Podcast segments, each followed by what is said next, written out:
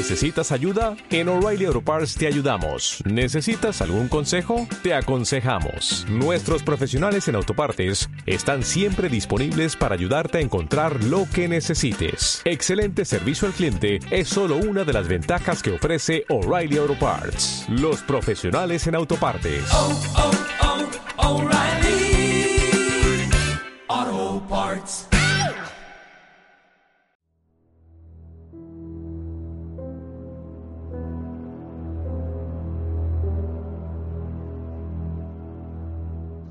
El muerto viviente.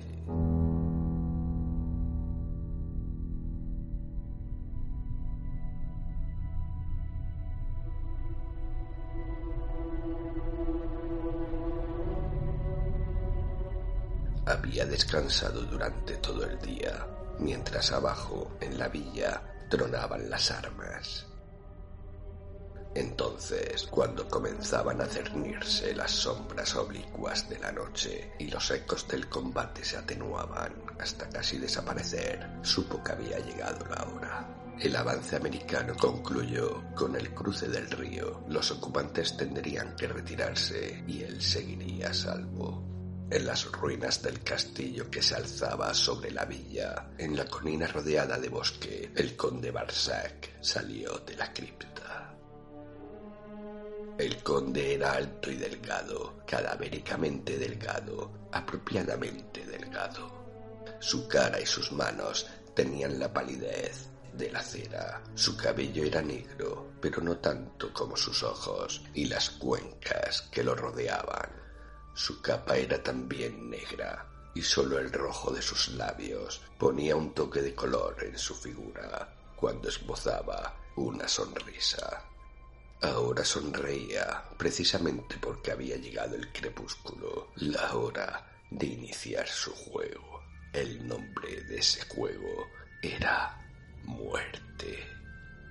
Juego que el conde había practicado en numerosas ocasiones. Había actuado en el Gran Guignol de París bajo el nombre de Eric Caron, obteniendo cierta reputación por sus interpretaciones de papeles bizarros. Cuando estalló la guerra, vio llegada la gran oportunidad de poner en práctica su juego favorito. Desde mucho antes de que los alemanes tomaran París, había trabajado en ello también en las sombras para deleitarse en la interpretación de sus papeles. Como actor, era impagable.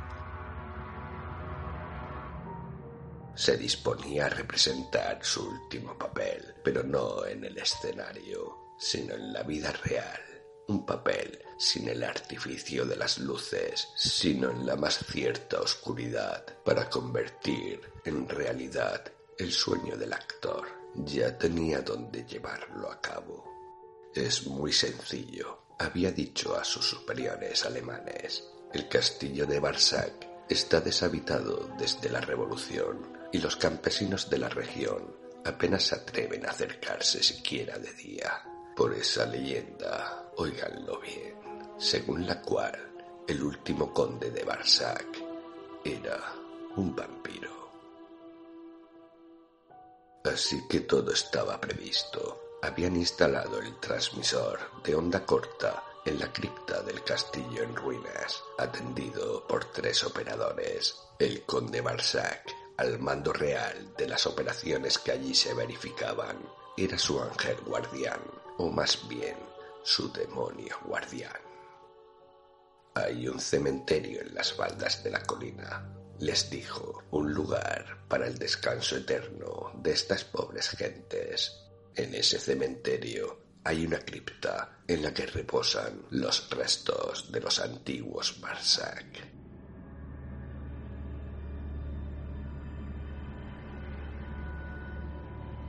Debemos abrir la cripta, abrir igualmente el ataúd del último conde y mostrar a esas gentes ignorantes que está vacío. Así nos aseguraremos de que ninguno de ellos se atreva a acercarse ni al cementerio ni al castillo, pues eso probará que la leyenda es cierta. Creerán que el conde Barsac es un vampiro y vaga por ahí una vez más. ¿Y qué ocurrirá si son escépticos? Si hay entre ellos alguien que no crea en esas cosas. Le preguntaron. Tuvo rápido la respuesta. Lo creerán firmemente. Yo soy el conde Barsac y saldré a demostrárselo.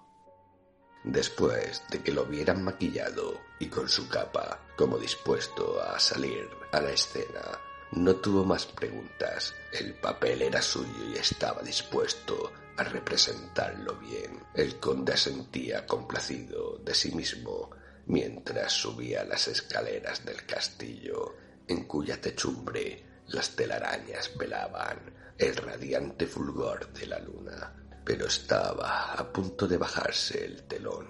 Si el avance americano barría las defensas de la villa que se extendían bajo el castillo, habría que rendirse a la evidencia y buscar una nueva salida. Todo tenía que estar previsto, bien organizado. Durante la retirada alemana se les habían encontrado otros usos al cementerio. Las obras de arte robadas por el mariscal Gorin hallaron allí buen refugio, sobre todo con la cripta. Un camión aguardaba en el castillo para trasladarlas.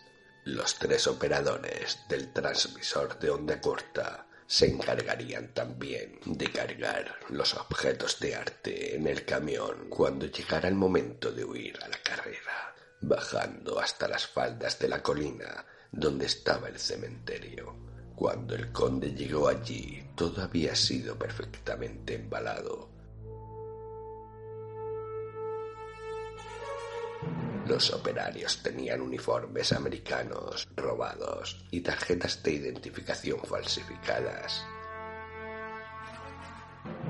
Con todo lo cual, esperaban atravesar las líneas del enemigo junto al río y reunirse con las tropas alemanas en retirada en un lugar previamente convenido. Nada podía dejarse a la improvisación. Cuando el conde algún día escribiera sus memorias. Pero no era el caso pensar en ello ahora.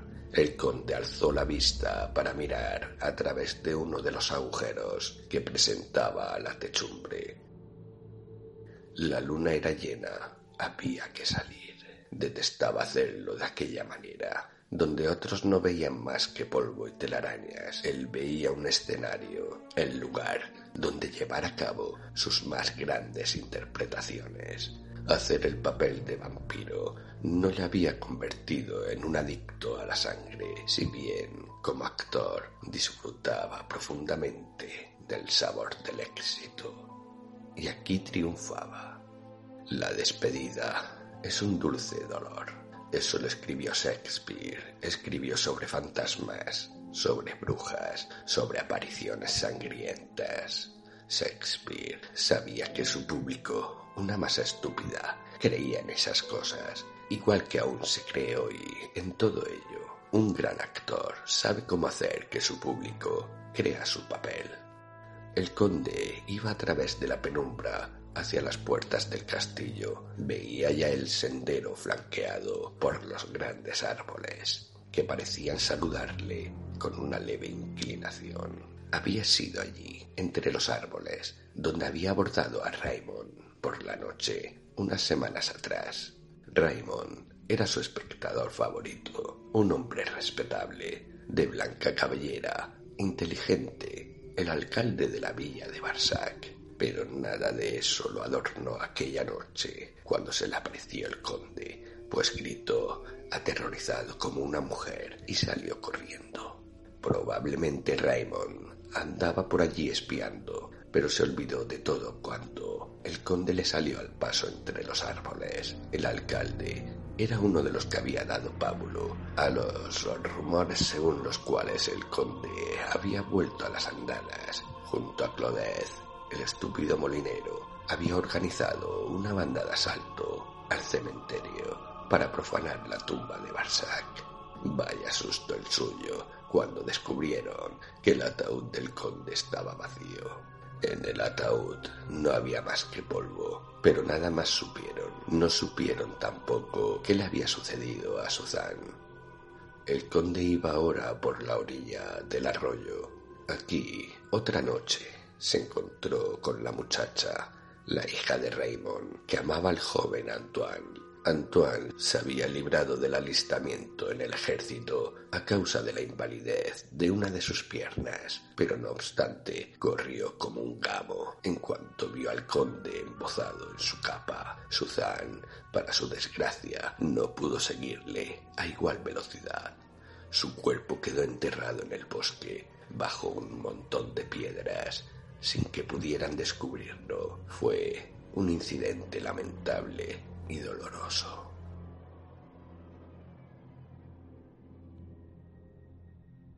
Aquello, a fin de cuentas, sirvió para que todos en el pueblo cobraran conciencia de lo que ocurría. El tonto y el supersticioso Raymond estaba ya plenamente convencido de que el vampiro andaba suelto. Él mismo había visto la desalmada criatura. Él mismo al igual que quienes lo acompañaron, vio su ataúd vacío y hasta su propia hija había desaparecido. Como no la encontró ni en el cementerio ni en el bosque, espiaba en los alrededores del castillo. Pobre Raymond. Nunca más volvería a ser alcalde de su villa, pues poco después quedaba reducida a cenizas por un bombardeo echó la culpa, como un pobre hombre destrozado y con la razón perdida, al muerto viviente. El conde sonreía al recordar todo aquello, mientras caminaba, aleteaba su capa por la brisa, proyectando sobre el suelo la sombra de un gran murciélago. Ya veía el cementerio, ya veía las tumbas que bajo la luz de la luna parecían los dedos podridos de un leproso moviéndose. Dejó de sonreír. No le gustaba tener esos pensamientos. Quizá radique el mayor tributo que se pueda rendir a su talento de actor, en que tenía una exquisita aversión hacia la muerte, hacia la oscuridad, hacia la confusión que auspician las sombras de la noche. Odiaba además la mera visión de la sangre y su larga permanencia en el ataúd. Tanto tiempo encerrado en la cripta le había provocado claustrofobia, pero se le había presentado la ocasión de representar un gran papel y por suerte estaba a punto de concluir tan extraordinaria interpretación. Quería representarse como hombre una vez más y olvidar esa criatura maldita de su creación.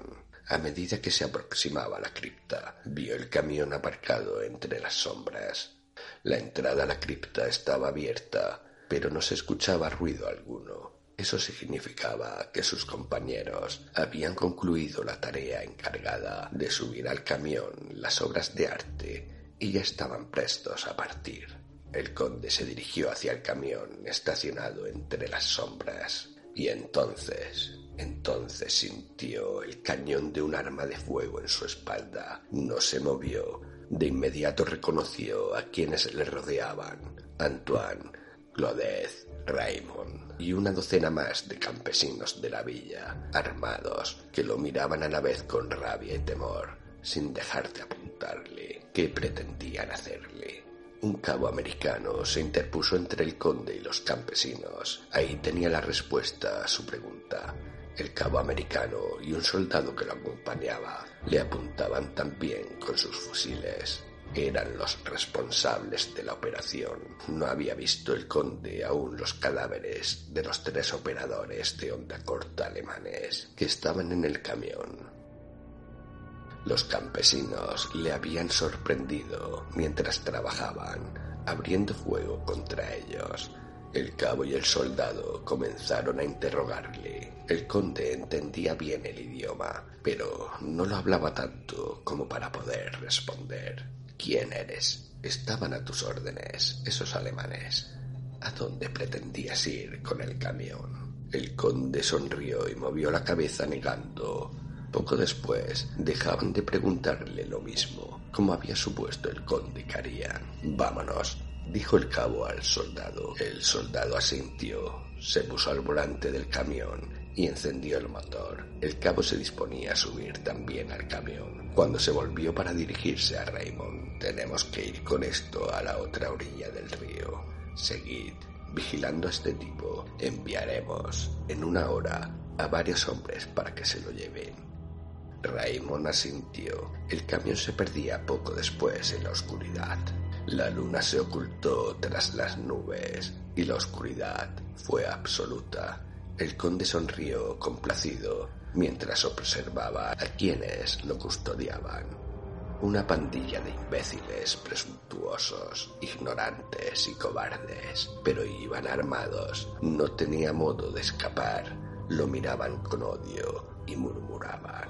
Llevémosle a la cripta, dijo Raymond. Fue prontamente obedecido por los otros, que empujaban al conde con sus orcas para aventar el heno. Y fue entonces cuando el conde acertó a ver un rayo de esperanza, a pesar de la rabia con que lo miraban, lo empujaban sin aproximarse mucho a él, por miedo, y cuando les miraba la cara, bajaban los ojos, lo llevaban a la cripta precisamente porque lo temían los americanos se habían ido y los campesinos estaban desamparados, temerosos de sus posibles poderes sobrenaturales. A pesar de todo, era a sus ojos un vampiro. Seguramente temían que pudiera convertirse de golpe en un murciélago y escapárseles volando.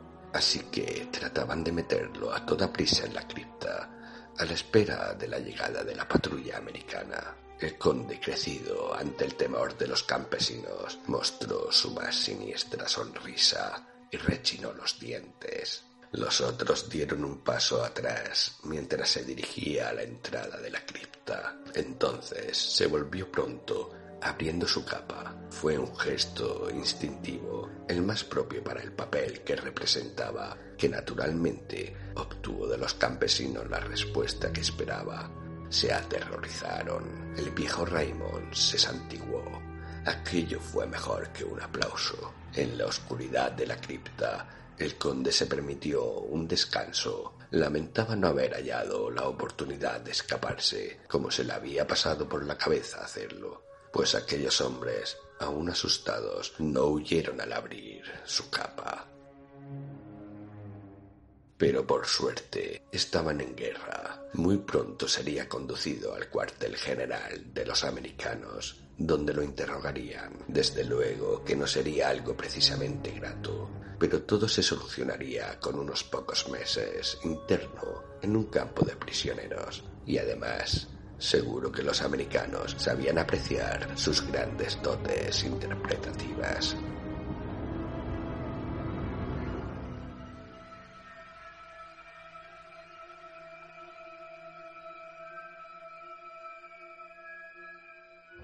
La cripta musgosa estaba oscura. El conde se movía por allí, ciertamente cansado. Sus rodillas tropezaron con su ataúd. Se le cayó la capa que llevaba anudada al cuello. Tenía ganas de salir de allí de una vez, de abandonar para siempre el papel de vampiro, un papel que había interpretado muy bien, pero del que ya estaba harto.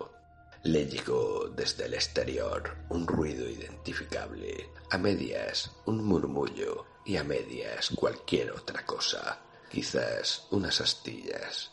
El conde se dirigió a la puerta para pegar la oreja en ella y tratar de oír, pero pronto volvió a hacerse el silencio. ¿Qué harían aquellos imbéciles ahí fuera? Deseaba que los americanos llegasen cuanto antes. Además, comenzaba a sentir calor. ¿A qué se debía aquel silencio que siguió al ruido que no supo identificar? Quizás habían largado.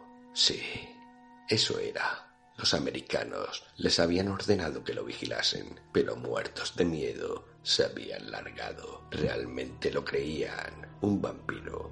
El viejo Raymond era quien más convencido estaba de eso, así que habían huido. Era libre, ya podía escaparse. El conde abrió la puerta de la cripta. Vio ante él al viejo Raymond y a los otros, que parecían esperarle. El viejo Raymond dio un paso al frente. Tenía algo en una mano. El conde lo reconoció al instante, de ahí aquel ruido como de astillas que había escuchado. Era una larga estaca de madera muy afilada. Entonces abrió la boca para gritar, para decirles que todo había sido una broma, que él no era un vampiro, que eran un atajo de imbéciles supersticiosos. Pero antes de que pudiera decir nada, lo empujaron violentamente al interior de la cripta, metiéndole después aún más violentamente en el ataúd para sujetarle de manos y pies, mientras Raymond ponía la bien afilada punta de la estaca en su pecho a la altura del corazón.